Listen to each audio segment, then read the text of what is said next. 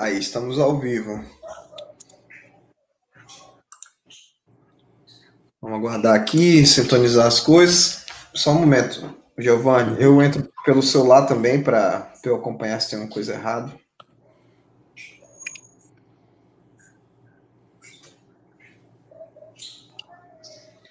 Rapidinho.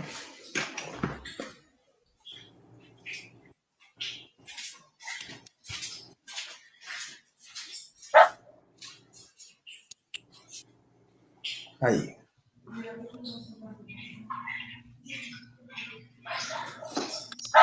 Bora nessa, então. Boa noite, boa noite.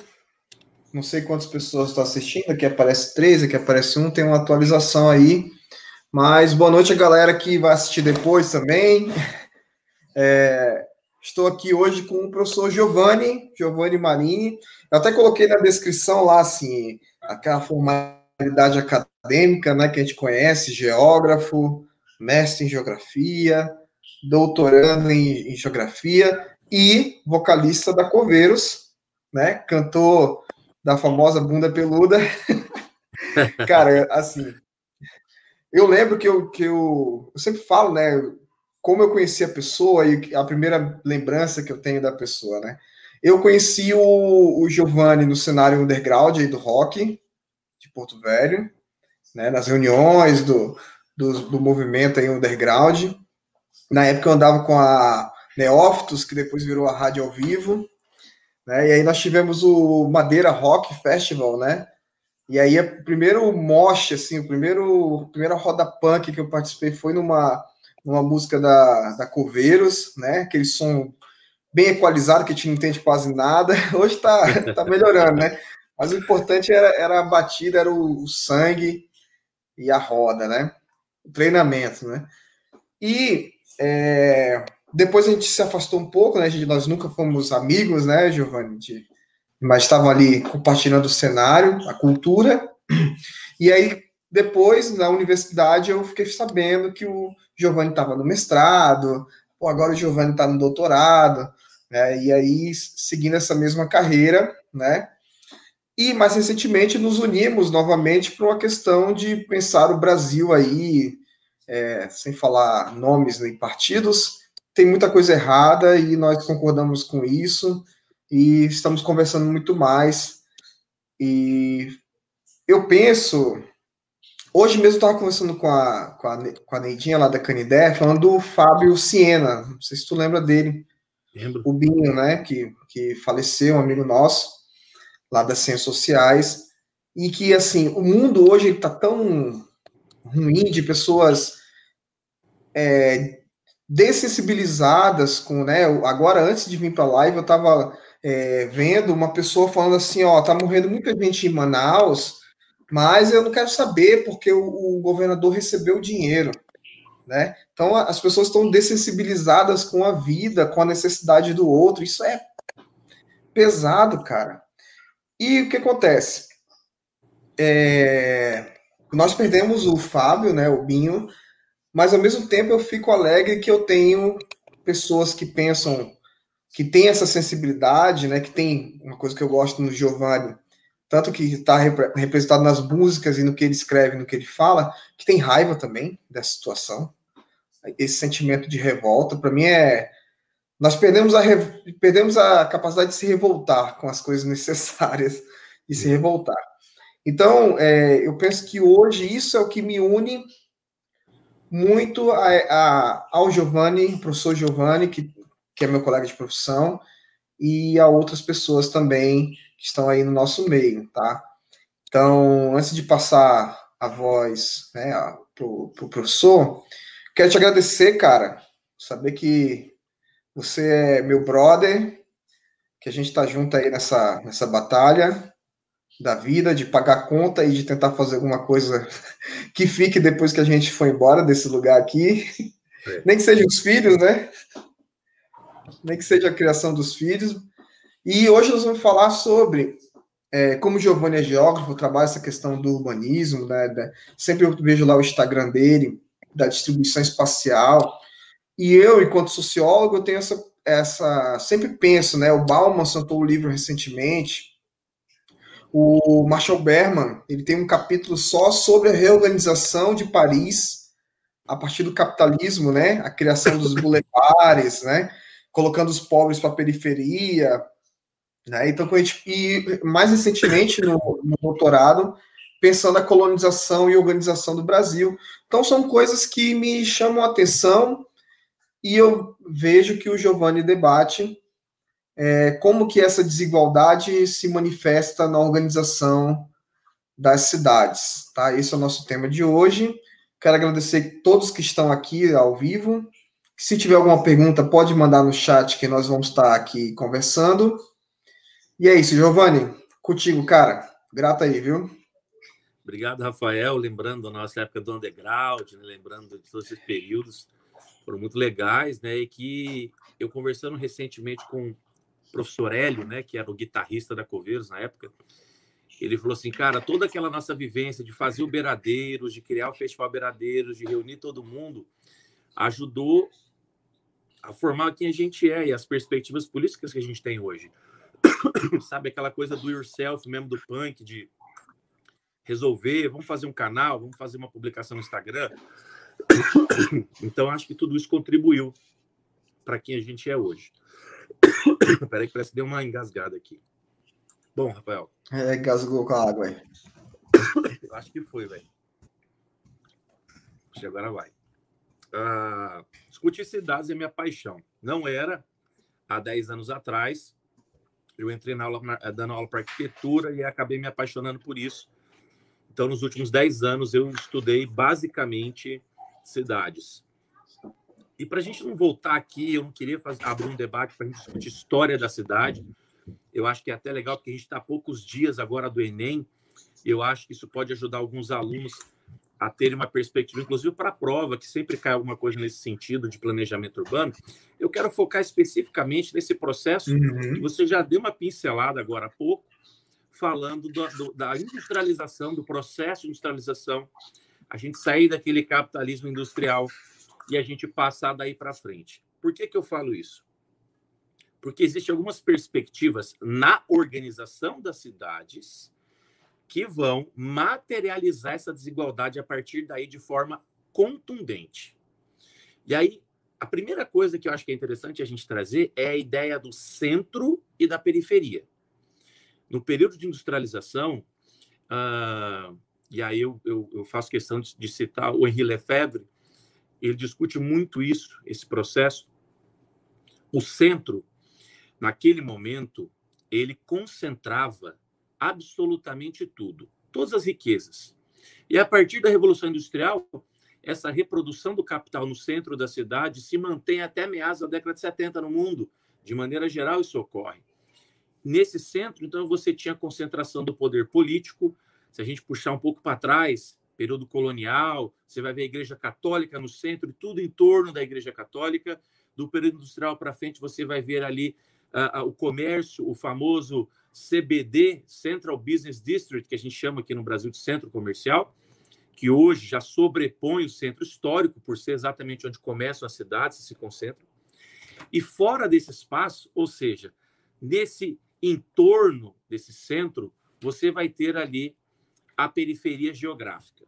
Que naquele momento, Rafael, e aí eu, eu acho que tem que frisar isso, para os alunos entenderem a diferença de periferia geográfica de periferia social. Porque um conceito, quando a gente fala de periferia geográfica, a gente está falando de um conceito espacial, de localização. Periferia, periferia social, a gente está falando de quem vive à margem da sociedade à margem desse processo de produção de espaço dentro do capitalismo.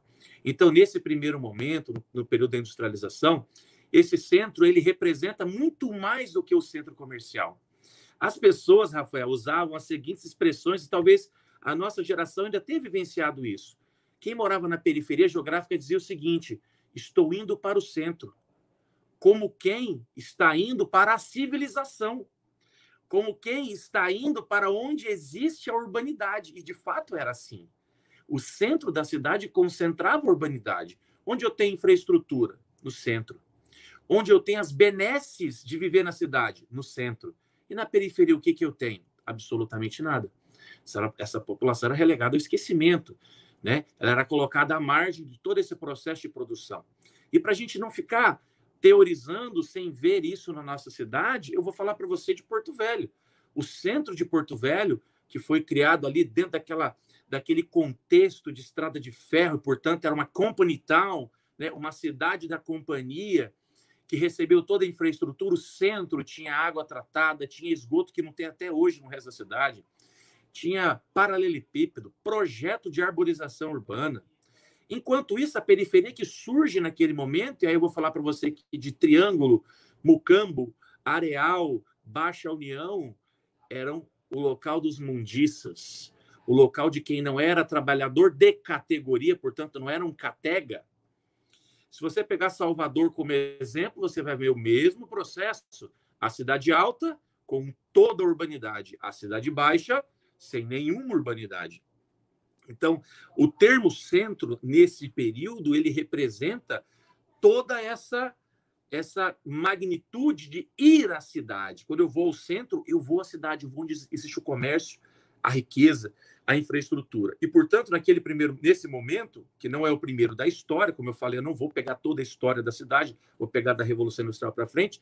Nesse momento, você tem, de fato, uma cidade mononucleada, ou seja, ela tem um único centro comercial, e nesse centro comercial você tem a concentração da riqueza das, da população abastada, você tem todo mundo ali naquela região. Na periferia geográfica, você tem, portanto, essa população que está uh, no esquecimento. Acontece que essas cidades, pelo próprio processo dinâmico de produção do espaço urbano, começam a atender às demandas que são muito particulares de cada momento histórico. A cidade ela vai atender essas demandas desses grupos, dessas oligarquias urbanas, que em algumas cidades se mantém nos últimos 100, 200 anos, em outras já foi modificado em função dessa dessa dinâmica de globalização. Mas, de maneira geral, Rafael, a gente diz que a partir da década de 70, nós temos uma alteração desse modelo mononucleado lá da cidade industrial. O que, que acontece a partir disso?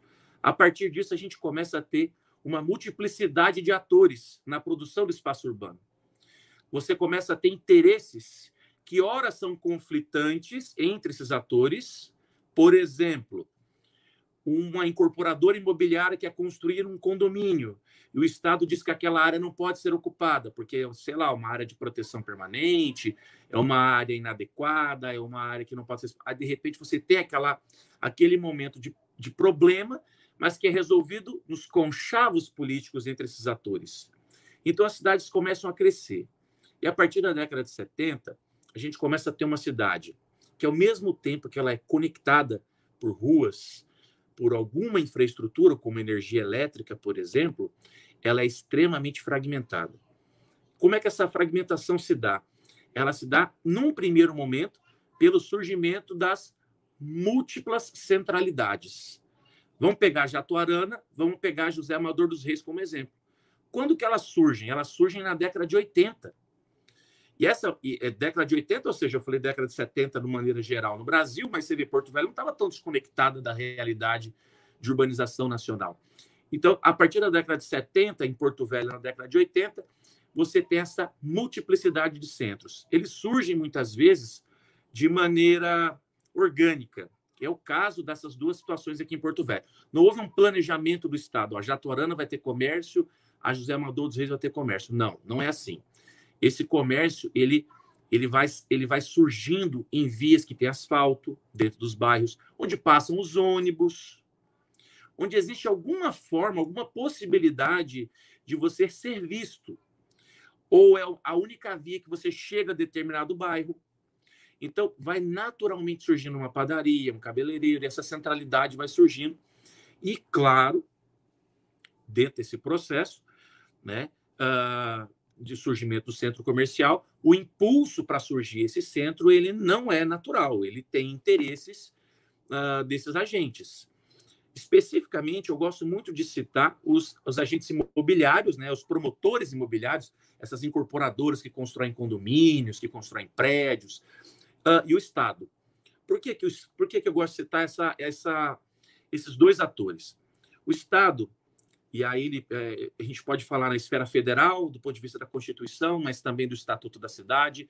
A gente pode falar no, no, na esfera estadual, uh, quando a gente fala de regiões metropolitanas, que tem uma legislação específica. A gente pode falar de uma escala municipal, quando a gente fala de plano diretor, de planejamento da cidade, de zoneamento urbano. O que, que acontece? As cidades começam a ficar muito grandes, esses agentes imobiliários percebem a possibilidade de especulação e de produzir uma cidade que pode gerar um lucro gigantesco em determinadas áreas, porque imagine, se você pega uma área de expansão, Rafael, que custa lá 20 mil reais uma gleba de 100 por 100, de 200 por 200, e você loteia em terrenos de 10 por 20, você vai lucrar ali 2 mil, 5 mil, 10 mil por cento em cima daqueles terrenos. Então, há um esforço a partir desse momento, nessa produção, de criar essa cidade multifacetada. E é aí que eu trago aquele debate da periferia geográfica e da periferia social. A partir da década de 80, a gente não vai ter mais isso de forma tão clara, porque o processo de condominização dessa população com mais recursos financeiros eles vão querer fugir daquele centro que agora está congestionado, que agora apresenta uma série de problemas de infraestrutura, como poluição, violência urbana. E para onde eles vão?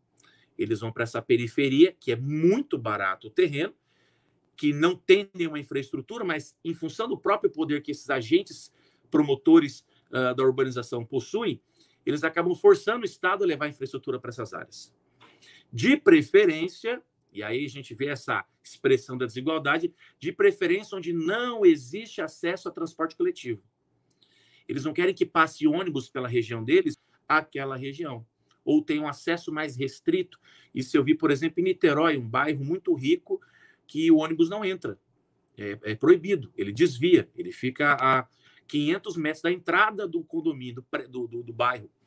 Então, começa a se materializar agora uma nova forma de desigualdade são bairros, Rafael, que estão muro a muro, muro a muro, às vezes uma rua separa uma miséria extrema de uma pessoa que vive como um barão do café. Aqui em Porto Velho, eu sempre gosto de citar uma região específica que materializa essa desigualdade dentro desse contexto, que é a Avenida Farquhar com a Avenida Imigrantes. Naquele cruzamento ali, nós temos uh, um condomínio de altíssimo padrão, é, Jardim das Mangueiras, Jardim das Palmeiras, uma coisa desse tipo, onde morava inclusive o ilustríssimo ex-governador Ivo Cassol. Então você já imagina quanto que custa viver num condomínio desse. Na rua da frente, você tem um pedaço do Costa e Silva, que nem a própria população do Costa e Silva gosta de chamar aquele pedaço de Costa e Silva. Eles excluem aquele pedacinho. Eles, chamam, eles falam que aquilo é o bairro dos milagres na prefeitura consta como Costa e Silva, mas para quem mora no Costa e Silva, eles não fazem parte, porque eles invadiram. São casas com vielas, tem apenas uma rua. Parece que você não está nem em Porto Velho, você se sente em outra cidade, como se fosse uma cidade muito maior que Porto Velho. E está com uma diferença, Rafael, de mais ou menos 20 metros da casa do, do, do governador para uma palafita com restos de material, com telha feita de lata, um dia de lixo que pegou pela cidade com plástico. Então essa materialidade ela vai se colocando de uma maneira mais explícita para todo mundo que anda pela cidade. Essa segregação do espaço urbano começa a ficar mais explícita. Então a gente não tem mais agora uh, uh, na cidade contemporânea aquele conceito de periferia empobrecida. Só se for a periferia social, mas a geográfica não é mais empobrecida. Os condomínios buscam esses territórios cercam eles, muram, né, encastelam, criam o que a gente chama de enclaves fortificados. Os enclaves fortificados que têm muros de 5 metros, cerca elétrica, arame farpado, guarita, segurança de moto dentro do condomínio, tudo isso para que você não possa ver o que está acontecendo do outro lado da rua. Isso é uma, é uma materialização de uma, de uma brutalidade tão grande que as pessoas, e alguma, alguns dos nossos ouvintes aqui, amigos que estão com a gente, podem até já ter feito isso. Quando você sai de um banco e você vê alguém pedindo alguma coisa na frente de um banco, de uma loja, pega o celular e faz de conta que está falando com alguém para não enfrentar aquela realidade. Ou vai comprar alguma coisa ali na Jorge Teixeira, onde está o pessoal ali que fica perto da rodoviária, faz de conta que está fazendo outra coisa, é, é, é se tenta se abster daquela, daquela realidade para não enfrentar a miséria que vivem essas pessoas. Então, as cidades elas começam a expressar isso de uma maneira cada vez mais explícita. Os shopping centers, por exemplo, essas grandes caixas que não têm janelas para você não ver se você está de dia ou de noite, quanto tempo você passou dentro do shopping, né? O shopping ele cria uma nova centralidade.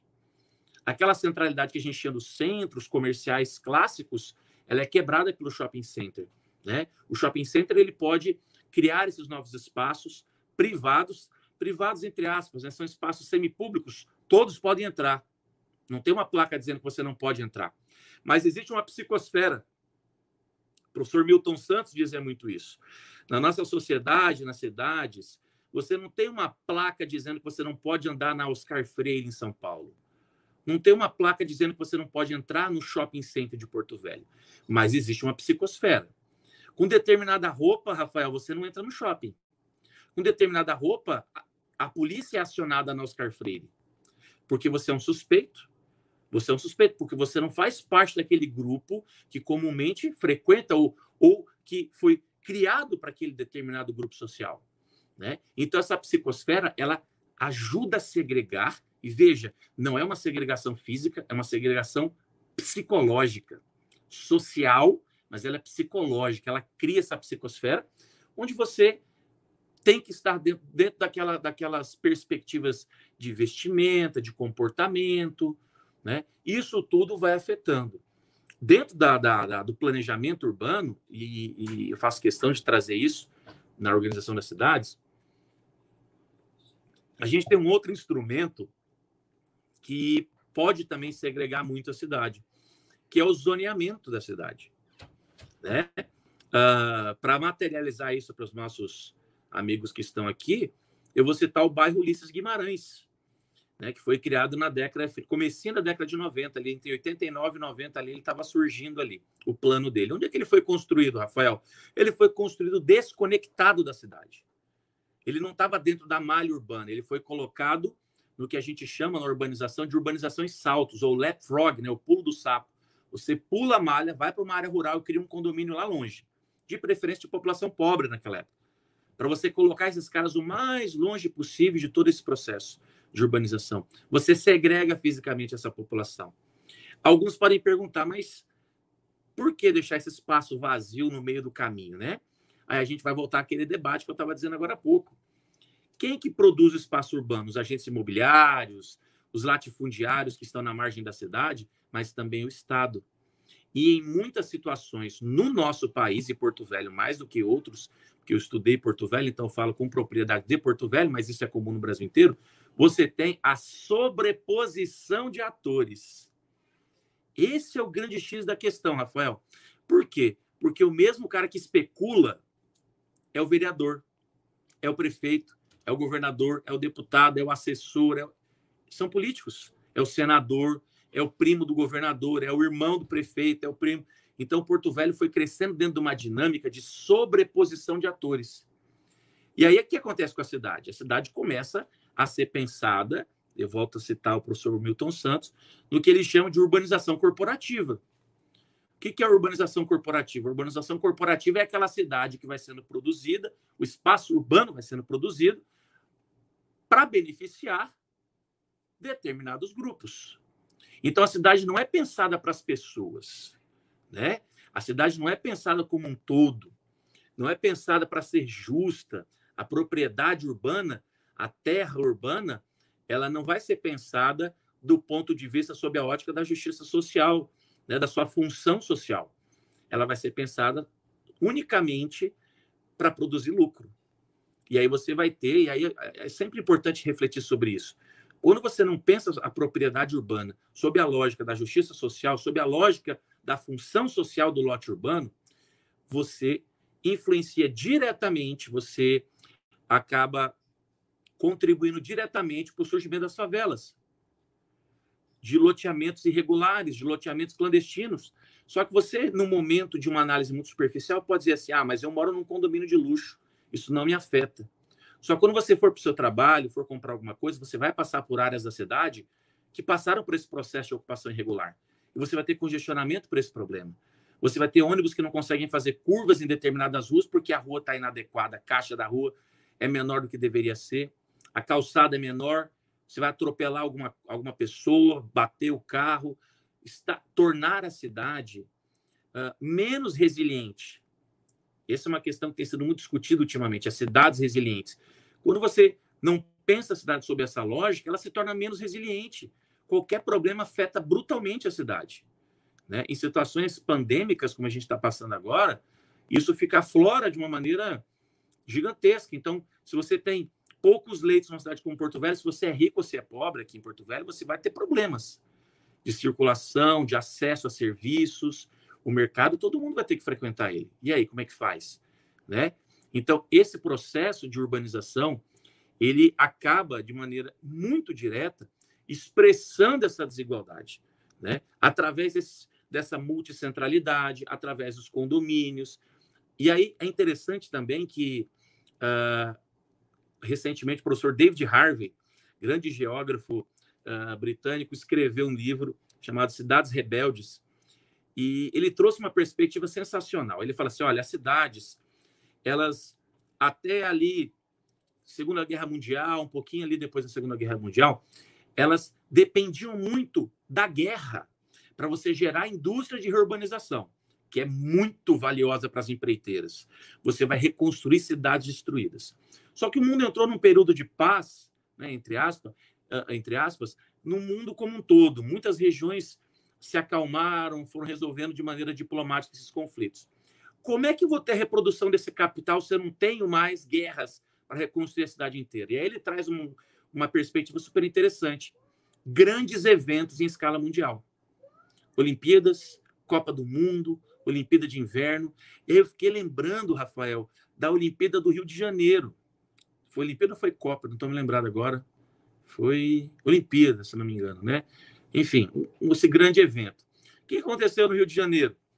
Vultuosos recursos oriundos do meio privado foram injetados em determinadas áreas para que pudesse receber esse evento. E aí nós temos um instrumento no Estatuto da Cidade chamado Operações Consorciadas Urbanas. Essas operações consorciadas elas permitem a parceria público-privada. O que, que fizeram? Foram lá no Porto do Rio, estava degradado do ponto de vista físico, né? os prédios estavam caindo, né? tinha muito problema de infraestrutura, e uma favela no meio dessa região. Eles disseram: olha, nós vamos é, doar esses terrenos todos para a iniciativa privada, eles vão renovar essas áreas, nós, portanto, vamos criar um espaço para eles, em contrapartida, eles vão jogar infraestrutura para cá qual que é o problema das operações consorciadas urbanas? Você reproduz novamente a mesma dinâmica de todo o tempo. A reprodução de entrar o capital privado, reurbanizar, levar infraestrutura e excluir quem? Quem morar na favela. Essa população foi de novo colocada lá onde não passa nem ônibus. Em outras regiões, longe do seu lugar. E aí, aí, aí é super interessante trazer também para quem é da sociologia, da geografia, o conceito de lugar do Ifutuan. Eu estou falando de um local topofílico, local que você tem um sentimento atrelado. Se você tira essa população desse local e joga ela para uma, uma, região que ela não sabe nem onde é, ela perde esse elo sentimental com o local. Não é mais aquele lugar que ele gostava. Ele vai ter agora um local topofóbico. Não é a casa dele, não é o espaço dele. Então, essa dinâmica de operações consorciadas urbanas, elas ajudam a reproduzir novamente a dinâmica uh, de desigualdade dentro das cidades. E para finalizar, Rafael, que eu acho que eu já estou falando demais, não sei se tem alguma pergunta aí da galera, uh, para finalizar essa minha fala, eu queria trazer uma reflexão do Henri Lefebvre com o Manuel Castells. O Henri Lefebvre, ele, ele diz o seguinte, que quando a gente fala de direito à cidade, quando ele fala ele, tá? Ele, que muita gente faz essa leitura equivocada do Henri Lefebvre. Quando ele fala de direito à cidade, ele não está falando de criar um condomínio para a população pobre. Ele não está falando de levar um ônibus para uma comunidade carente. Ele não está falando, ele não está falando disso. Ele está falando utopicamente de você dar o direito pleno de você ser um cidadão urbano. Então, ele, ele faz uma crítica muito dura, e o Castells, eu cito os dois por isso, que o Castells vai dizer assim, não, mas espera aí, ó, o Henri Lefebvre ele fala isso, mas como é que você quer exigir que a pessoa lute por um direito pleno à cidade, pelo direito à cidade, por essa cidade utópica, se ele não tem nem onde morar? Como é que ele vai fazer isso? Então, se você dá uma casa para um cara que nem mora, é direito à cidade, sim. Então, assim, é uma provocação para a gente refletir se é direito à cidade, de fato, eu dar um condomínio para o pobre ou só estou reproduzindo a lógica neoliberal de produção de espaço urbano. Porque esses condomínios não vêm do nada. Essas empresas incorporadoras imobiliárias, muitas delas nem do Brasil são, elas vêm para cá para reproduzir esse capital. E aí o Henri Lefebvre traz esse conceito utópico. E aí também é importante trazer esse conceito filosófico de utopia para a galera não, não, não, usar esse senso comum de pensar assim, ah, mas isso é utopia, como se utopia fosse uma coisa ruim. Sem utopia a gente não evolui. Se a gente não tiver utopias, a gente não consegue pensar as coisas de outra forma. Você fica preso dentro do modelo. É isso que o Henri Lefebvre criticava. Ele trazia, então, para discutir essa, essa, essa cidade desigual, essa cidade segregada, a possibilidade da revolução, do, da, da, do combate completo a esse modelo. E não de vou dar aqui uma reurbanização da favela, vou dar aqui um condomínio, vou criar aqui uma linha de ônibus. Né? Mas, claro, obviamente, que a, a fala do Castells também é extremamente válida, porque ele traz esse debate dentro dessa nova lógica, né? Mas peraí, você não pode exigir do cara revolução se ele não tem onde morar. Então, eu acho que é, é, é interessante para a gente abrir a conversa. Boa, meu amigo. Sempre aprendo muito com você. Eu vou, vou ler aqui a pergunta da Amanda Michalski. Amanda, que foi minha, minha aluna lá na, na Uni, Legislação Educacional. e última vez que eu vi notícia dela, estava no mestrado em Geografia, não sei como é que tá agora. Depois você manda atualizações aí, Amanda. Ela perguntou assim: Marine, como devemos pensar a organização das cidades amazônicas? Você compreende que há a necessidade de compreendermos essa especificidade na Amazônia para propor essas reorganizações? Você quer um minuto para pensar? Então, fez uma, ela fez uma pergunta muito pertinente, né? E é, é uma coisa que a gente discute muito em planejamento urbano, em, urbanismo, em desenho urbano. É, durante muitas vezes, é, nós importamos modelos. Importamos modelos da Paris de Haussmann, quando Pereira Passos demoliu todo o centro do Rio de Janeiro.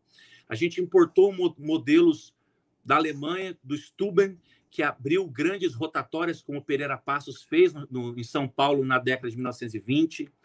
Então, esses modelos ainda foram sendo reproduzidos como uma, uma, uma, expressão, e aí é importante também trazer isso, uma expressão da desigualdade também, porque eles queriam branquear a população do Brasil. Eles queriam tornar o Brasil uma cidade europeia, né? Uh, em São Paulo, por exemplo, as pessoas olhavam para o Tietê, para o Tamanduateí, para o Pinheiros e diziam: não parece o Siena. Tem que parecer o Siena, então vamos colocar dentro de uma caixa de concreto. No Rio de Janeiro, a mesma coisa. No começo do século, uma das primeiras legislações urbanísticas, urbanísticas que a gente tem no Rio de Janeiro é proibido cuspir na rua, beleza, para evitar ali doenças. Mas olha essa outra: proibido andar sem camisa no centro do Rio de Janeiro. A princípio passa desapercebido por, pelas pessoas, ah, andar sem camisa. Mas quem que andava em 1903 sem camisa no Rio de Janeiro? Os ex-escravos, os negros, a população preta no Rio de Janeiro. O que, que eles fizeram com isso? excluíram de uma maneira velada a população uh, uh, descendente escrava ou, ou ex-escravos que viviam dentro do Rio de Janeiro. Então, essa importação de modelos europeus, ela chegou, por exemplo, nas cidades amazônicas. Porto Velho tem um desenho, tem uma praça aqui em Porto Velho, que é a Jantas Pedrosa, que está num livro nacional, de circulação nacional da, da EDUSP, uh, de praças com desenho inglês. É uma referência inglesa. Por quê? Porque quem fez aquela cidade naquele começo foram os projetos dos ingleses, fazendo ali a estrada de ferro. Só que esse modelo ele foi, uh, uh, uh, ele foi também influenciado um pouquinho antes ali pelos portugueses também, né? No período aqui da expansão jesuítica na Amazônia, depois ali, esqueci agora o nome do, do, do português responsável aqui que fez o Triângulo Amazônico, até fiz uma postagem no Instagram sobre isso, daqui a pouco me volta o nome dele que era o triângulo de urbanização prioritária. Qual que era a regra? A regra era quadrícula. Uma cidade em quadrícula, xadrez. Ruas retas perpendiculares em 90 graus. Mas a Amazônia é diferente. Não, não interessa. A Amazônia vai ser urbanizada igual a todos os lugares. Claro que os problemas foram se acumulando. Por exemplo, os rios amazônicos, quando você pega o hidrograma dos rios amazônicos, eles têm um período de cheia, depois um período de vazante, depois um período de cheia. Isso não tem na Europa, nessa magnitude. Rio Madeira varia 20 metros. Então, onde é que você tem isso no mundo? Aí o cara faz uma cidade, não, tem que ficar aqui na beira desse jeito, porque é assim lá na, Lá em Paris foi feito dessa forma, lá em Londres foi feito dessa forma. Não, aqui não vai ser. Então, essa importação desses modelos é uma coisa que eu bato muito na tecla dos meus alunos. A gente tem que começar a pensar a urbanização amazônica. A urbanização amazônica, a primeira coisa que ela tem que respeitar são os aspectos bioclimáticos. O clima da Amazônia é específico, né, as chuvas, a temperatura, a umidade. Nós não podemos usar esses modelos uh, de outros locais aqui. Uh, o relevo da Amazônia é específico. Os solos na Amazônia são específicos. Então, você tem toda aqui uma gama de, de elementos naturais da nossa paisagem que muitas vezes eram simplesmente ignorados no processo de desenho urbano. E aí a cidade vem como se fosse um rolo compressor imprimindo uma nota que vai ser o desenho da cidade, sem considerar essas particularidades. Onde você imaginaria, eu, eu, esses dias atrás eu falei sobre isso, uh, uh, Michalski, é, a gente tem aqui na Amazônia a maior biodiversidade de espécies do mundo. E a gente, para arborizar a cidade, pega espécies da Mata Atlântica, espécies do Cerrado. Então, além do desenho urbano, que deveria ter sido pensado para a gente, por exemplo, é, é, o desenho do, de, desses lotes que nós temos aqui, que tem uma relação de mais ou menos 1 para 3, que é mais ou menos 10 por 30, né? 8 por 24, o tamanho dos lotes são retangulares eles são péssimos para a Amazônia. Péssimos. Porque eles não eles, eles acabam inibindo a circulação do vento. Então aqui a gente que ter, teria que ter lotes mais quadrados, relação 1 para 1, 20 por 20, coisas desse tipo, para que você pudesse ter maior circulação e não tiver não, você não ter o acúmulo de umidade em cantos dos lotes, nas paredes das casas. Então você vê todo esse processo de influência. Isso é muito antigo, né? É, é, essa influência ela começa lá uh, mais ou menos a 430 a.C., com o hipódromo de Mileto, e depois vem influenciado pelos romanos ali que adotam esse modelo em quadrícula, depois na expansão espanhola pelas Américas, depois os portugueses também trazem isso para as Américas e os ingleses também. Então isso tudo acaba sendo reproduzido e ninguém questiona. Agora a gente está questionando. Então a gente tem que repensar essas cidades, esses desenhos, repensar a forma de funcionar essas cidades as particularidades amazônicas elas têm que ser consideradas, porque até o processo de urbanização da Amazônia foi diferente. Foi a última região a se urbanizar do nosso país. Foi a última região a, a chegar a esse processo. E por uma via completamente diferente. Né? Se você for pegar a urbanização, por exemplo, do interior de Rondônia, ela foi 100% uh, uh, uh, dependente do Estado. Né? Década de 70, abertura da BR pelo JK ali, década de 60, ele abriu a BR-29 e o Estado vem com aquele lema né, do ocupar para é, não é, integrar para não entregar, ocupar é, uma terra sem homens para homens sem terra. E essas cidades, esses núcleos urbanos vão sendo criados. Ariquemes, Vilhena, de Paraná, vão sendo criados a partir dessa lógica do Estado urbanizando. Mas Guajará-Mirim Porto Velho já é outra lógica. O Maitá, Manaus, Belém é outra lógica. Macapá, muito antiga, muito mais antiga que a gente. Boa Vista, em Roraima. Boa Vista, em Roraima, século XVIII, tinha ocupação urbana lá já. Né? Enquanto a gente foi ter aqui ocupação de fato urbana no século XX. Então, são muitas particularidades e por isso a gente tem que repensar. Nós temos que ocupar esses cargos de decisão para que a gente possa, de fato, não depender de uma vontade política para repensar a cidade, mesmo que seja numa microescala. Eu sempre trago isso Michalski e Rafael, para os meus alunos. Quando a gente fala de planejamento urbano, as pessoas sempre pensam assim: ah, a prefeitura vai vir com um plano. Não é assim. E aí eu vou trazer para a gente aqui, para o nosso debate, um filósofo contemporâneo, que é o Castoriades. O Castoriades ele traz o conceito de autonomia dentro da cidade, que é imprescindível ser difundido na nossa sociedade. O conceito de autonomia do Castoriades na cidade, ele diz: nós partimos de um microplanejamento nós tomamos as decisões, nós mudamos a cidade. Mas sempre lembre o conceito de autonomia, o contrário de heteronomia, que é como nós vivemos hoje em dia, é mudar a cidade, mas sem prejudicar o outro. E fazendo um paralelo com a vacina agora, né? É, às vezes você vê os liberais falando assim, ah, mas é que eu não quero vacinar porque é minha vontade. Pera, o conceito de autonomia é eu vou fazer algo que eu estou tomando minha decisão sem influência de ninguém, mas eu não vou prejudicar ninguém. Então, se você vai prejudicar alguém, já não é mais o conceito de autonomia, que é tão defendido pelos liberais hoje em dia na nossa sociedade. Então, é importante esclarecer essas minúcias, porque as pessoas não reproduzam esse, essa, esses absurdos nas redes sociais. Então, é possível e nós devemos sim repensar as nossas cidades dentro da lógica amazônica.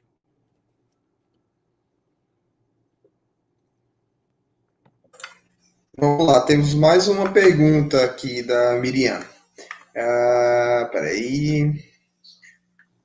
Só um momento. Aqui. Por qual motivo Porto Velho, em Porto Velho, vemos tanta retirada de área verde nas ruas, tanto pelas pessoas quanto pelo Estado? É, por qual motivo, aparentemente, rondoniense e porto-velhense odeia árvore? Por que, que as cidades não têm... No meio da Amazônia, por que, que uma cidade no meio da Amazônia não tem árvore, né? cada ano as pessoas tiram mais árvores porque eles gostam de calor. O que, que o senhor explica a partir disso? Então, eu, eu, eu assim, pegando um apanhado de coisas, eu diria o seguinte, que nós temos um, o ciclo de urbanização é muito, é muito claro. Quando você começa a urbanizar, a primeira coisa que você faz é retirar o natural. A árvore é vista como um atraso. Então, quando as cidades começam, você tira tudo e fala assim, ó, tira que isso aí é mato. Nós temos que colocar um painel luminoso aqui essa árvore tira que ela está atrapalhando a minha fachada. Eu preciso mostrar o meu LED aqui. Então, num primeiro momento, eu diria que tem esse aspecto sociológico, psicológico dentro dessa, dessa população, que vê a floresta como um atraso, como um sinal de que não houve a modernidade naquela região, que ela não foi atingida pela modernidade, o que é um erro terrível, mas tudo bem, tem esse aspecto.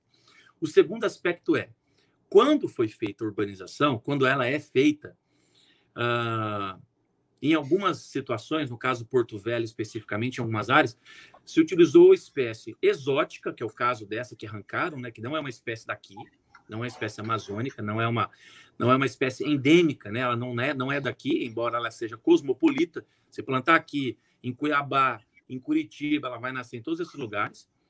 Ela acaba prejudicando ali algumas algumas áreas. E aí opta-se pela retirada. E aí eu volto para a questão que eu falei anteriormente. A gente tem espécies adequadas aqui. Nós temos como utilizar espécies amazônicas. Tem várias, várias embrapas aqui na Amazônia, que inclusive a Embrapa de Porto Velho, que tem publicações a respeito de arborização.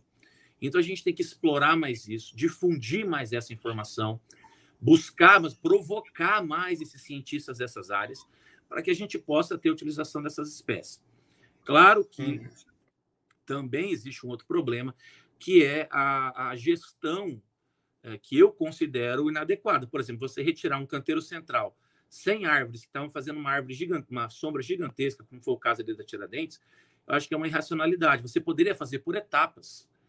Tira um grupo de árvores, mas deixa a sombra, planta já outra, espera ela crescer mais um pouco, como se fosse o que na engenharia florestal a gente chama de manejo florestal. Não arranca tudo, não faz a tábula rasa né?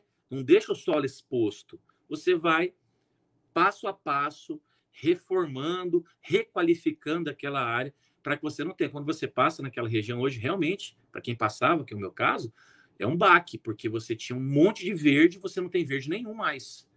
Então, eu acho, é, é Miriana que perguntou, é, eu acho que é importante a gente ter aí uma ter um equilíbrio aí, né? Buscar, provocar esses cientistas dessas áreas e, e buscar uma arborização amazônica. Quando você visita as comunidades ribeirinhas, é, embora não sejam exemplos de urbanização, mas ali você vê formas de ocupação, de apropriação do espaço uh, que eu consideraria bem adequadas. Em toda casa de um ribeirinho tem árvore.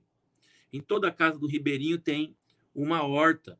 Em toda casa do ribeirinho você tem um contato com o solo, né? Então, eu acho que esse é o caminho. Eu, a gente, às vezes, dá muita volta do ponto de vista social, geográfico, para ah, eu quero, eu quero me tornar moderno. Mas, na verdade, hoje a gente está percebendo que o moderno, o contemporâneo, na verdade, né, o, o, o, o, o, o creme de la creme da cidade é quando você respeita o meio ambiente. É quando você tem uma casa que você não tem tudo concretado.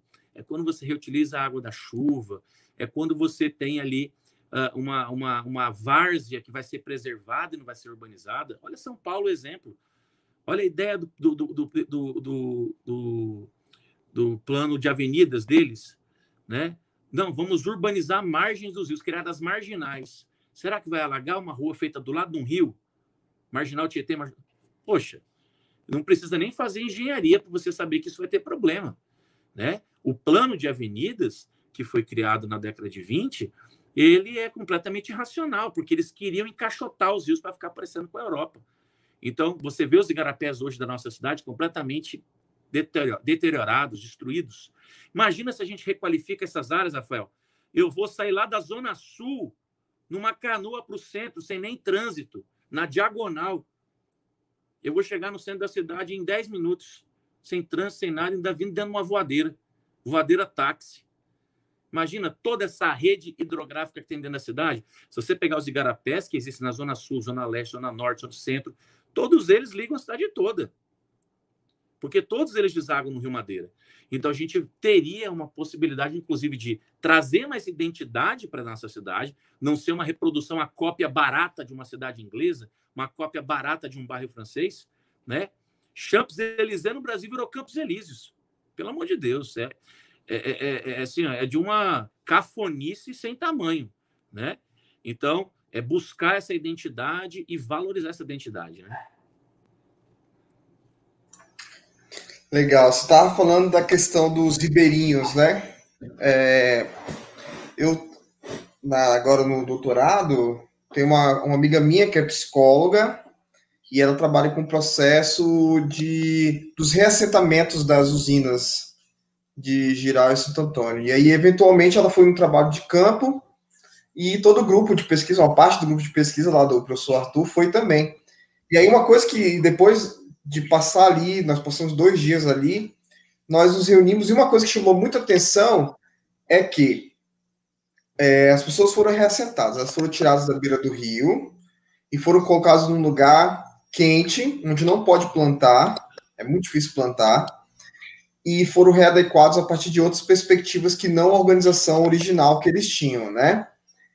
E aí acontece, o que nós percebemos é que as pessoas que ali estavam começaram a tentar trazer aquela organização que tinham lá na beira do rio para o reassentamento, né? Então, assim, essa questão da horta, de plantar, dessas coisas que eles não tinham e nem podiam fazer, eles começaram a fazer porque é, essa a cultura, as, essas organizações tradicionais, né?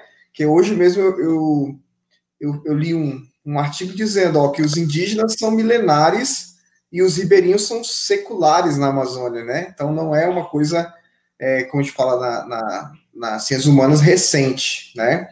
Então achei muito interessante tua, tua, essa tua percepção, porque ela me trouxe é, essa perspectiva, né? Eu vou ler aqui, eu tenho mais coisas para falar, mas eu prefiro que os colegas que estão assistindo é, façam perguntas, né, que melhor do que a minha, que já estou aqui como anfitrião. É, Amanda perguntou: qual a sua opinião em relação ao plano diretor de Porto Velho, com destaque às ZEIs, eu não sei o que, que é, né, e a pressão das, é, das imobiliárias sobre essas áreas? Então vamos lá. Primeiro eu vou falar do plano diretor. O plano diretor foi feito por uma equipe competentíssima né? Eu conheço muitos deles ali, assim, de um talento gigantesco. Qual que é o grande, o grande problema dos planos diretores, Amanda? O grande problema é você envolver a população. Existe uma dificuldade muito grande de você criar, criar, criar o famoso plano participativo, né? A galera participar, a população se envolver. E porque se não se envolver, e aí é o que normalmente acontece, historicamente acontece, você tem o que a gente chama de pseudo participação. Você vai para uma reunião e fala: Oh, eu quero, eu quero, eu quero, eu quero, eu quero. O secretário bota tudo num papel, amassa e joga no lixo. E faz o que ele quiser. É, a gente vai, aí, se a gente for entrar nisso, a gente vai entrar numa discussão de representatividade, né, que o Rafael sabe muito mais que eu. Uh, representatividade política e tal, que é uma coisa que eu também tenho grande dificuldade de aceitar isso. Mas para envolver a população, para a gente conseguir envolver a população, o trabalho vai demorar muito, porque ela já está calejada de participar de reuniões e nada acontecer. Então, você chama alguma, uma, uma, uma associação do bairro nacional para conversar. A população chega lá na escola e aí vai ter alguém que vai dizer assim, cara, essa é, é a quinta vez nos últimos 20 anos que eu venho aqui discutir com vocês, da prefeitura, e nada muda. O que, que você vai responder para um cara desse? Como é que você vai envolver essa população? Na minha opinião, e aí eu sou muito influenciado pelo Castoriades, um conceito de, de autonomia, eu diria, descentralizem o poder tira do secretário o poder de intervir no bairro daquele cara. Você vai criar subprefeitura, você vai criar secretaria de bairro, não sei. Mas você tem que descentralizar, porque se você não descentraliza, você acaba criando uma bola de neve gigantesca que imobiliza o secretário, que não vai conseguir fazer absolutamente nada, em nenhum lugar. Vai fazer o que ele quer, né? Então, do ponto de vista do plano diretor, eu acho que ele foi muito bem feito. Eu torço para que ele dê certo, porque a equipe realmente é muito competente. O único entrave que eu vejo é o da pseudo-participação, né? Da população entrar, debater lá no, no, na conferência da cidade que eu participei e tal.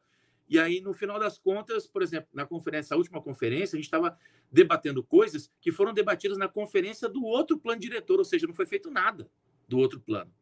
Eram as mesmas demandas: ciclovia, arborização, no Baixo Madeira era é, é, manutenção, é, coleta do material que eles produzem, da produção agrícola deles para trazer para a cidade, sem ter um intermediário eles perderem dinheiro. Tinha um monte de coisinha que já era de, outras, de outra gestão. Então, o primeiro, primeiro, primeira questão seria essa. Do, na relação das EIs, que são zonas especiais de interesse social, dentro do zoneamento, você cria, então, um espaço onde o IPTU vai ser mais barato, a luz vai ser mais barata, a água vai ser mais barata, para que você possibilite que a população pobre viva dentro da cidade, que era o que a gente estava discutindo no começo da, da nossa live, né? Para você não jogar o cara para uma periferia social onde não tem nada, né? Que ele fique lá esquecido. Qual que é o entrave? O entrave, especialmente em Porto Velho, é a sobreposição de atores. Então você fala assim: quem que é o dono desse terreno aqui na Jorge Teixeira? Esse latifúndio, que é uma quadra inteira. Quem que é o dono disso que faz 20 anos que está sem construir nada aqui e está aqui? Aí você começa a levantar aqui. Quem que é o dono desse terreno aqui na Farquhar? Quem que é o dono desse terreno na Imigrantes? Você começa a levantar esses grandes terrenos em Porto Velho e você começa a perceber que existe sempre algum político, parente de político, ou alguém próximo a político, que vai sempre criar um entrave para que o estatuto da cidade seja colocado em prática. Porque um terreno vazio dentro da cidade, você pode aplicar nele o IPTU progressivo no tempo e, posteriormente, a desapropriação. Por que, que esses instrumentos não são aplicados em Porto Velho? Promovendo, então, a justiça social e a criação, por exemplo, de uma quadra dessa, de um condomínio, de uma área para a população socialmente excluída. Né? Isso não é feito. Então, a gente acaba tendo um embate muito grande, Amanda. E esse embate é uma briga desigual, porque esse agente que detém o espaço urbano é o mesmo que regula o espaço urbano. É o cara que vota lá na Câmara de Vereadores. É o cara que legisla lá na Assembleia. É o cara que executa ali na, na, nas secretarias, né? Enfim, então existe é, esse entrave que ele realmente é muito difícil da gente romper, porque muitas vezes o poder judiciário também está atrelado nesse processo. Né? A gente vai lembrar aqui de alguns casos em São Paulo, por exemplo, um caso muito famoso de uma desapropriação de um terreno que estava 30 anos, já tinha sido perdido por uso capião já, uh, e o dono, que é o Nagy Narras, que é um poderosíssimo empresário, entrou em contato com a polícia, a polícia perguntou se podia ir para o judiciário, o judiciário julgou procedente, uh, porque o, o, juiz provavelmente era amigo de alguém, o, o Alckmin liberou, a polícia foi lá e desapropriou uma área que estava 30 anos ocupada por uma favela. Já era terreno deles, legalmente mas sempre existe uma brecha, né?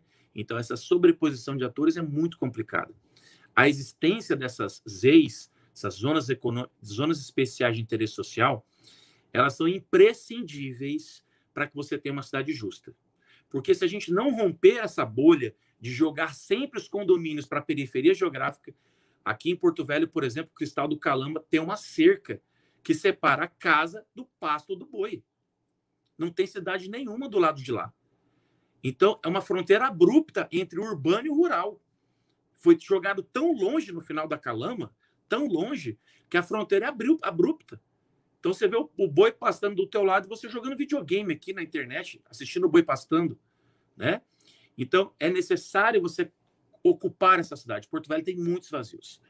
Tem que ser colocado em prática. A Câmara de Vereadores tem que ser atuante nesse sentido, cobrar do poder público isso, né, a execução do, do, do, Estatuto da Cidade, do plano diretor, o cumprimento do plano diretor, para que você tenha essa ocupação. E aí, posteriormente, você pensar em outras políticas urbanas de adensamento, para você otimizar espaço, né? A cidade, o que a gente fala de cidade sustentável e resiliente hoje em dia, é a cidade compacta. Não é essa cidade espraiada de Porto Velho. E assim, só para trazer um dado, um dado da minha tese de doutorado, a década de 70, Porto Velho tinha uma densidade de 68 habitantes por quilômetro quadrado. Nós nunca mais tivemos essa, essa, essa densidade. Tá? Caiu para 30 na década de 80, que expandiu muito a cidade, e hoje nós estamos com 42. Então a gente nunca mais recuperou a densidade da década de 70, para você ter uma ideia. De tanto que a cidade sofre na mão da especulação. Então ela vai se espraiando, se espraiando, surge um bairro novo aqui, surge um Alphaville ali, surge um outro condomínio não sei aonde, e a cidade vai espraiando. E essas, esses interstícios rurais no meio vão se valorizando, a especulação vai ganhar nessa briga. E o poder público não vai lutando porque existe a sobreposição de atores. E às vezes não são colocadas em prática, vai empurrando a população para a periferia, né? vai reforçando essa desigualdade territorial de acesso à urbanidade, é um reforço dessa territorialidade. Né? Então você acaba reproduzindo isso e é muito difícil. É muito difícil a gente romper isso. Mas não é impossível. Essa, essa questão aí que você colocou do, da sobreposição de agentes, né? É, a Rosimar, que é nossa amiga, é, nossa amiga, ela é, falou dos indígenas, né? Ela é uma mulher indígena, e eu lembro também de um dado da minha tese, da minha pesquisa, né? Que ainda não está no formato, é, que você tem lá em 1700 os quando existia assim uma lei específica para terras indígenas no Brasil, você via os a, a, assembleia de, uma, de um município, a assembleia municipal, é, acabando com uma terra indígena e cedendo ao mesmo tempo essa terra para os próprios uh, vereadores, podemos assim dizer, né? Os próprios as, participantes da assembleia. E hoje em dia se vê muito isso também. Hoje em dia se vê muito isso, né? É, tanto nessa questão da organização da cidade, quanto, por exemplo, na proteção e criação de terras indígenas. A bancada ruralista, ela é contra a bancada da bala e ela é extremamente poderosa no sentido de não é, aprovar e buscar sempre diminuir direitos sobre territórios, né? É, essa questão é extremamente relacional e o Eduardo falou isso, né? O Eduardo falou dessa da repetição da história, né? E a Merilane ela fez uma pergunta bem complexa, mas eu vou te passar, tô nem aí. tu, tu responde Joga aí. bomba, né? É, como ter progresso para a sociedade sem aumentar a desigualdade? Putz, cara. A gente tem que fazer outra live para responder é a, a Merilane. É, é, a pergunta de um milhão de reais, né? É, antes de só falar sobre isso um pouquinho, só que só, enquanto você estava falando ali, eu falei assim, cara, esse processo das terras indígenas assim a apropriação da, da, da terra, né? Aquela esse processo que o Marx chama de acumulação primitiva, né? Que é muito comum aqui na Amazônia ainda. É, é, me lembrou muito a Conferência de Berlim, né? Não são países, mas são grandes oligarquias que vão dividindo o território entre eles, usurpando de quem está naquele território, né? Agora, como, como resolver a desigualdade? Como é que é a pergunta, Rafael? Como, como resolver. Peraí, como ter progresso para a sociedade sem aumentar a desigualdade? Como ter progresso, né? Bom, assim, é, o progresso para mim, eu vou falar então a minha perspectiva pessoal. O progresso, o progresso para mim especificamente, ele tra, ele é uma é uma cidade justa. Para mim esse é o progresso. Porque o contrário disso é o que a gente já vive. Então, para mim, o progresso, a evolução disso é uma cidade justa, onde todos esses aspectos que a gente está conversando hoje aqui na live sejam aplicados de fato, onde eu não tenha esses problemas horríveis que nós temos na cidade. A, a, agora, assim, é, é difícil, e aí eu, eu, vou me, eu vou me valer da carta da manga aqui do Henri Lefebvre, vou falar da utopia. É, a gente precisa desse, dessa, desse combustível de buscar uma cidade melhor, uma cidade sem desigualdade. Aí, assim, é, não tem como eu, eu apontar para você a cidade, porque a cidade ela é muita coisa. Né? Um bairro residencial tem uma dinâmica, um comércio tem outra, um bairro industrial tem outra. Então, é uma coisa muito fragmentada e é difícil apontar. Mas eu diria que a primeira coisa que a gente tem que pensar para uma cidade ser melhor, eu vou colocar aqui só isso, uma cidade melhor, ela é ser pensada a partir de uma microescala, eu acho que é a primeira coisa. É, eu cuidar da minha calçada, eu cuidar da minha rua, é, é, eu varrer minha calçada, eu cuidar de, de, um lixo que caiu de alguém na rua, eu vou catar esse lixo, é, eu tentar limpar o bueiro que tem na frente da minha casa, eu, eu pensar nessa microescala de planejamento. A primeira coisa é isso. Eu acho que uma segunda coisa, você passa por um. E aí você acaba, acaba criando um sentimento de pertencimento muito grande. Né? De novo, eu cito o Ifutuan aqui do ponto de vista sentimental. Você cria um lugar, né? uma, uma amarração sentimental, e você vai cuidar inevitavelmente disso. Na esfera de comércio, de relações comerciais, de vias comerciais, de corredores comerciais, eles vão surgindo naturalmente. Né? A cidade tem vias que comportam isso e vias que não comportam. Então, isso vai seguindo um planejamento e vai evoluindo dentro desse próprio, desse próprio plano. Uh, e, e, consequentemente, a dinâmica ali do capital vai gerando emprego, renda, circulação, enfim, vai se dando ali. E eu acho que é buscar isso, é buscar uma cidade que a gente consiga aplicar essas, essas, essas questões de justiça social, né? tentar pensar uma cidade mais justa, uh, partindo das pessoas e não partindo do Estado, do, do secretário falando o que a gente tem que fazer. Eu acho que seria mais ou menos por aí. Sair pela e... tangente. e antes da, de ler a pergunta do Rafael Pimentel, só fazer um adendo aqui que nós temos que e quem faz isso muito bem são é a galera dos povos indígenas que agora estou tendo contato, né, novamente, é, que é pensar o que é progresso, né? A resposta do, do Marini, do Giovanni, não é uma noção de progresso é, atrelada a, a uma noção de desenvolvimento e de crescimento econômico apenas, mas de bem-estar social, né? No caso que os povos originários chamam de bem viver, né? Voltar à, pátria mãe, etc, né? Só um adendo aqui. Eu vou ler a pergunta do Rafael. Primeiro ele falou: "E aí, Marine, beleza? Você poderia falar também sobre ocupação de áreas de APP e do processo de implantação de condomínios no centro histórico, a exemplo do bairro Triângulo?" Então vamos lá. É, é, as APPs elas são um problema aqui para a gente, porque é uma, é uma mão de via dupla aí. Nós, historicamente, os ribeirinhos vivem nas margens dos rios. Então, quando você tem esse processo que o Rafael levantou, de retirada de população da margem de um grande rio para uma área urbana, muitas vezes eles abandonam essas áreas justamente dentro desse aspecto uh, uh, fenomenológico, né, de lugar, de sentimento com esse espaço. Eles acabam abandonando. E muitos acabam ocupando essas margens do rio porque faz parte. Né? Eu vi uma foto da década de 70 de, de, de Manaus, a cidade flutuante, cheio de tábuas e todo mundo andando dentro do rio e aquela cidade funcionando ali dentro. Eu acho difícil, uh, mas eu entendo perfeitamente a importância de se manter a APP, embora eu discorde da legislação uh, que ingessa, né? 30 metros para um lado, 30 metros para o outro. Eu acho que tem que ser, tem que ser uma coisa é, é, que pode ser pensada localmente. Tem locais que a várzea vai ocupar 100 metros, então não adianta deixar 30, tem que deixar 100. E tem lugares que a várzea não precisa de tanto, você pode deixar 15, pode deixar 10. Então, eu acho que teria que ser uma coisa mais nesse sentido. Mas eu vejo né, essa ocupação como uma necessidade de habitação, uma necessidade de um lugar para se viver. Né? É, muitas dessas pessoas vivem na margem desses córregos urbanos, desses igarapés, que hoje se transformaram em esgoto a céu aberto, em função da ausência de, de esgotamento sanitário em Porto Velho, e estão ali uh, uh, expostas a vetores de doenças gravíssimas, né? Então, eu acho que ninguém quer viver nessa condição.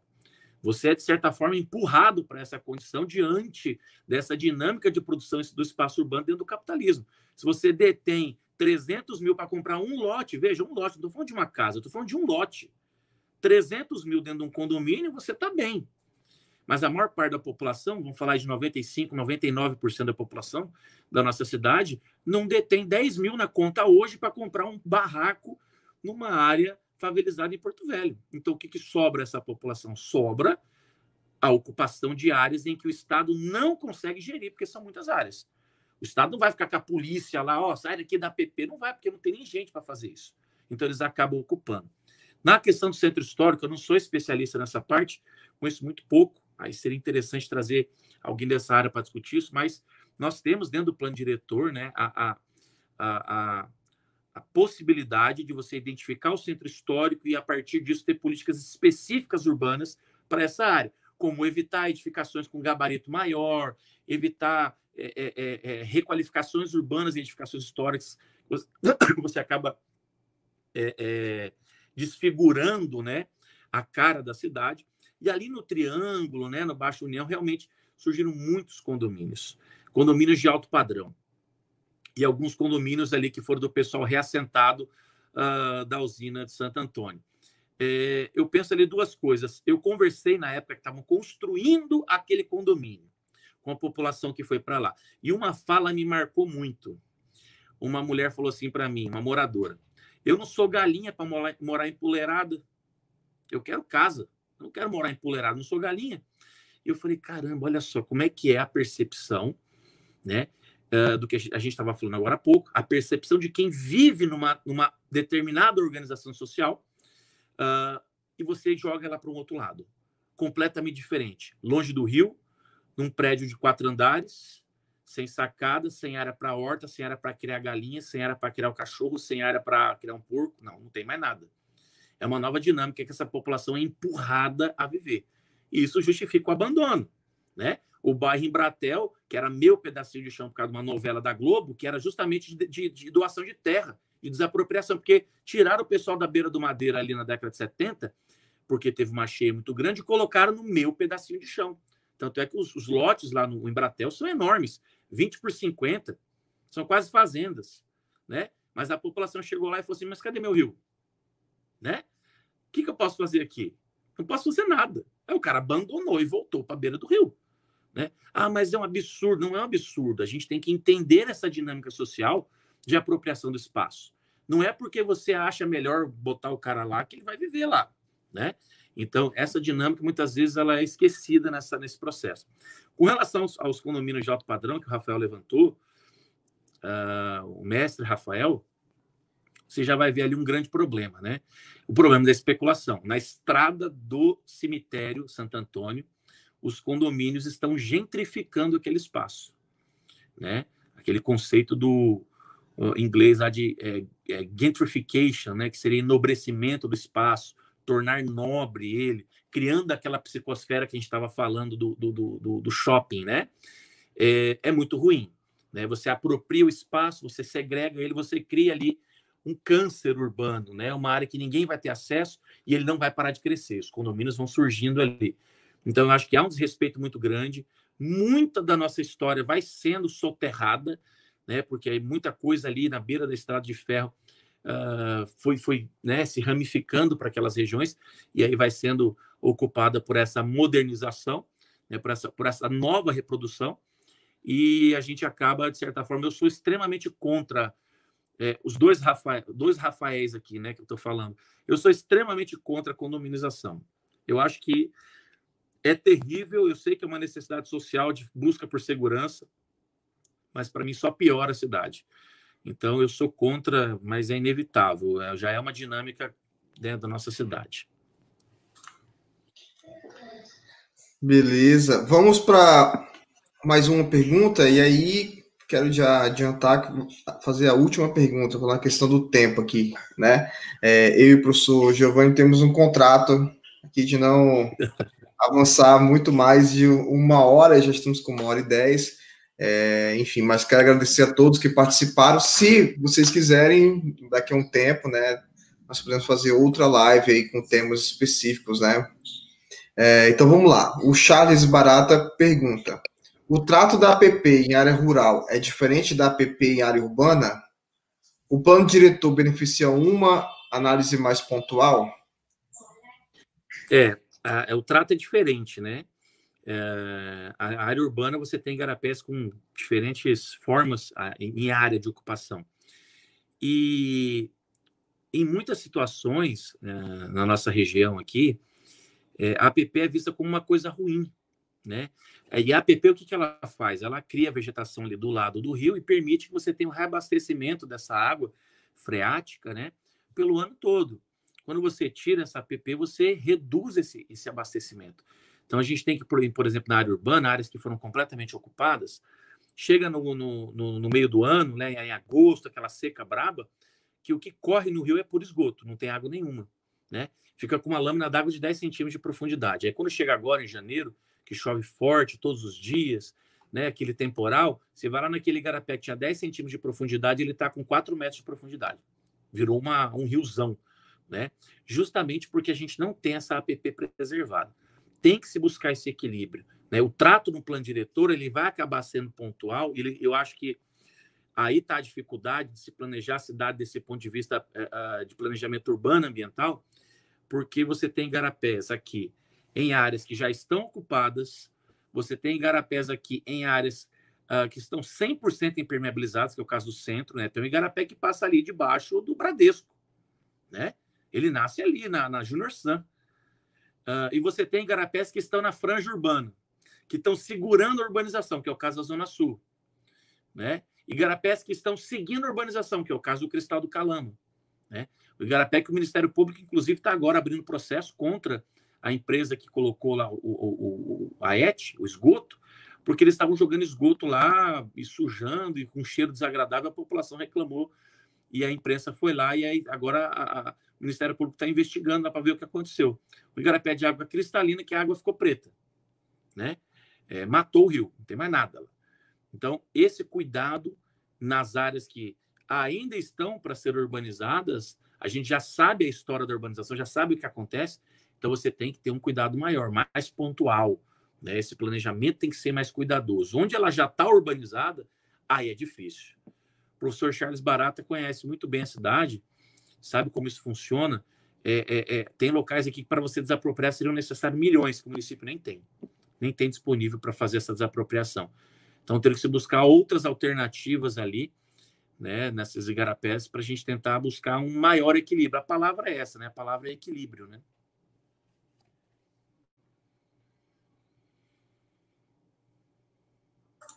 Então, professor, quero te agradecer aí. É, já tô, o pessoal tá falando aqui no chat que querem a parte 2. Parte 2.